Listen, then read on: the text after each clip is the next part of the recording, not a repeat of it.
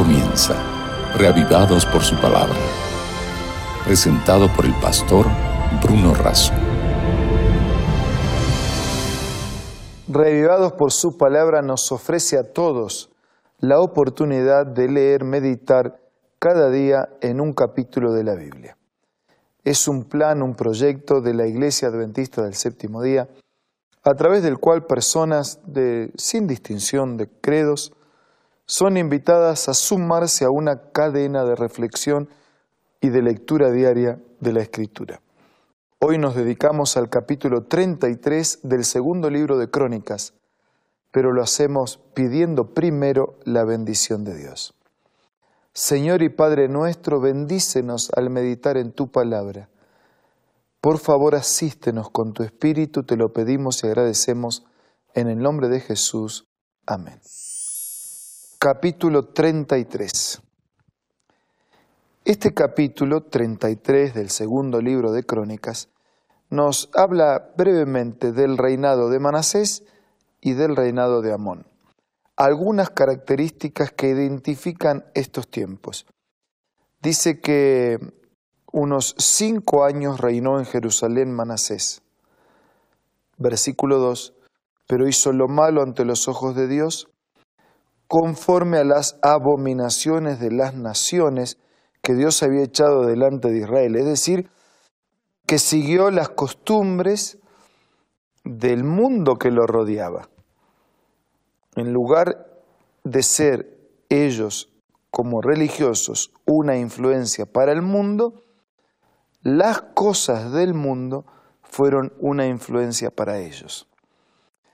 El versículo 3 dice que reedificó los lugares altos que Ezequías sus padres había derribado. Los lugares altos eran los lugares donde se ofrecían rituales, cultos, a ídolos, a falsos dioses y se practicaban actos de inmoralidad. Entonces, él reedifica lo que ya habían destruido. Dice el versículo 3 también que levantó altares a los Baales y que hizo imágenes a acera y que adoró a todo el ejército del cielo y le rindió culto. O sea, todo tipo de ídolos y todo tipo también de toda estrella, todo planeta, todo el ejército del cielo se transformó en un Dios a quien adorar. Qué extraño, ¿no? El creador de esos astros es puesto a un lado y en su lugar se adora lo que ese creador había creado. Dice el versículo 4 que edificó altares en la casa de Dios en la cual Dios había dicho, en Jerusalén estará mi nombre perpetuamente. Edificó altares a todo el ejército del cielo en los dos atrios de la casa de Dios. Allí donde decían que el nombre y la presencia de Dios iba a estar, Él saca la presencia de Dios e implanta otros ídolos. Versículo 6. Ustedes ven una línea decadente, descendente cada vez más eh, increíble de aceptar, pero así es el pecado, ¿no? Nos va llevando, llevando, llevando, va cauterizando la conciencia y un horror supera al otro horror.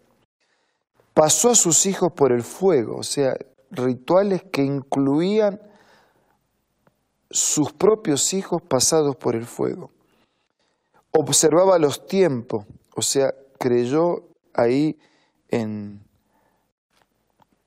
observando el clima, tiempos, para tratar de, de sacar lecciones espirituales y rendir cultos.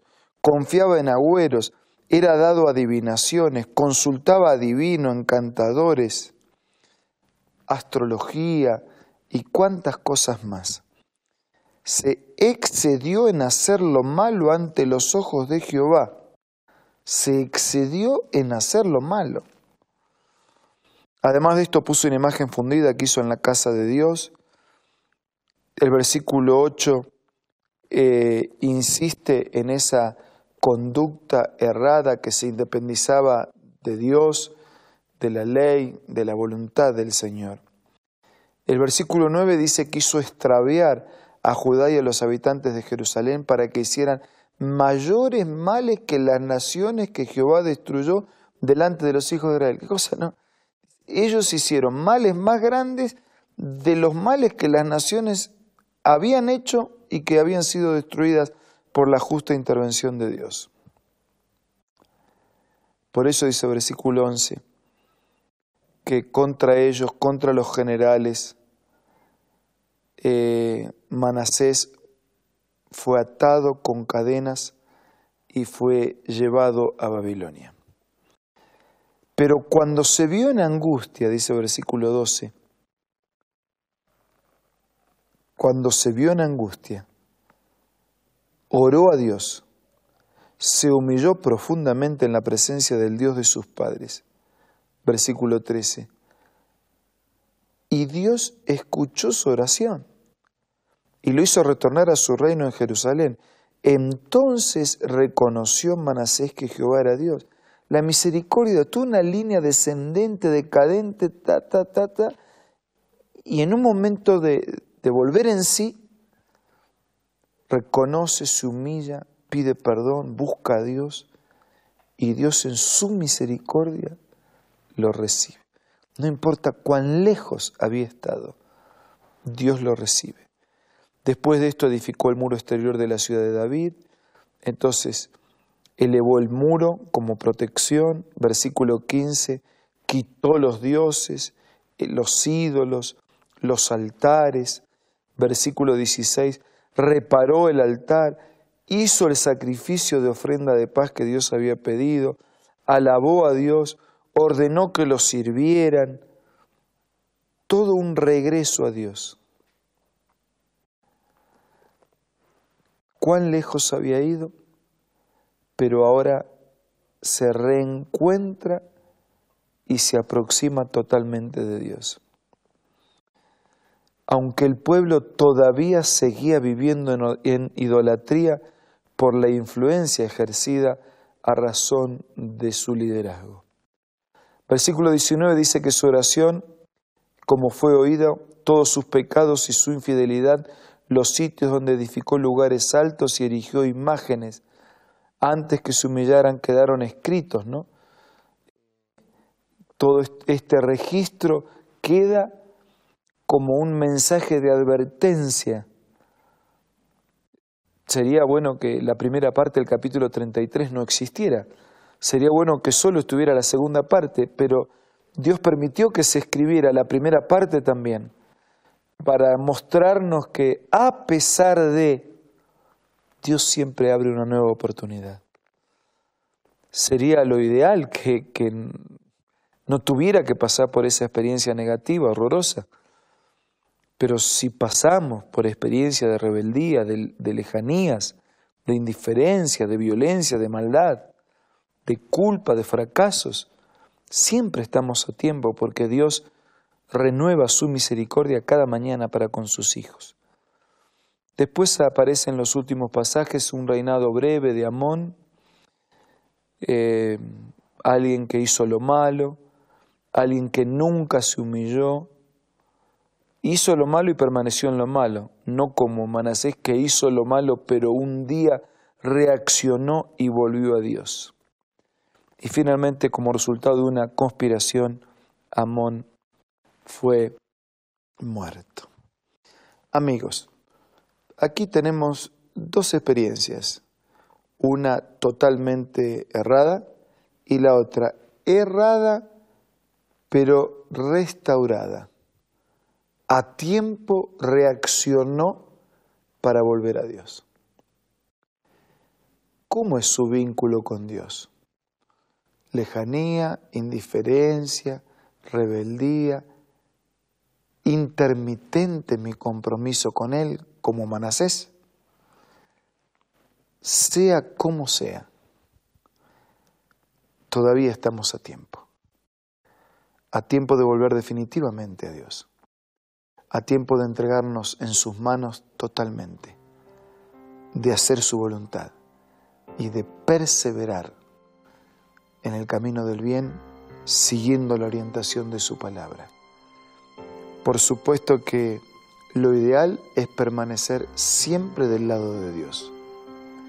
Y ya que eso es lo ideal, dígale a Dios en la oración lo que usted necesita hacer en este momento.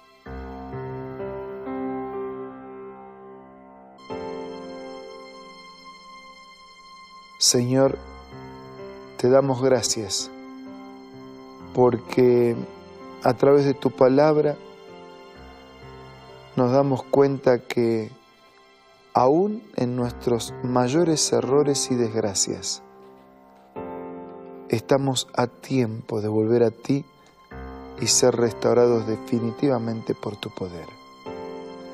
Bendícenos y ayúdanos para que nunca estemos tan lejos pero si lo estamos, que podamos en este momento sentir tu presencia cercana a nuestro lado y movernos siempre con tu presencia en nuestro corazón. Te pido y te agradezco todo en el nombre de Jesús. Amén. Amigos, muchas gracias por acompañarnos. Nos reencontramos mañana para seguir siendo reavivados por la palabra de Dios. Esto fue Reavivados por su palabra, presentado por el pastor Bruno Razo.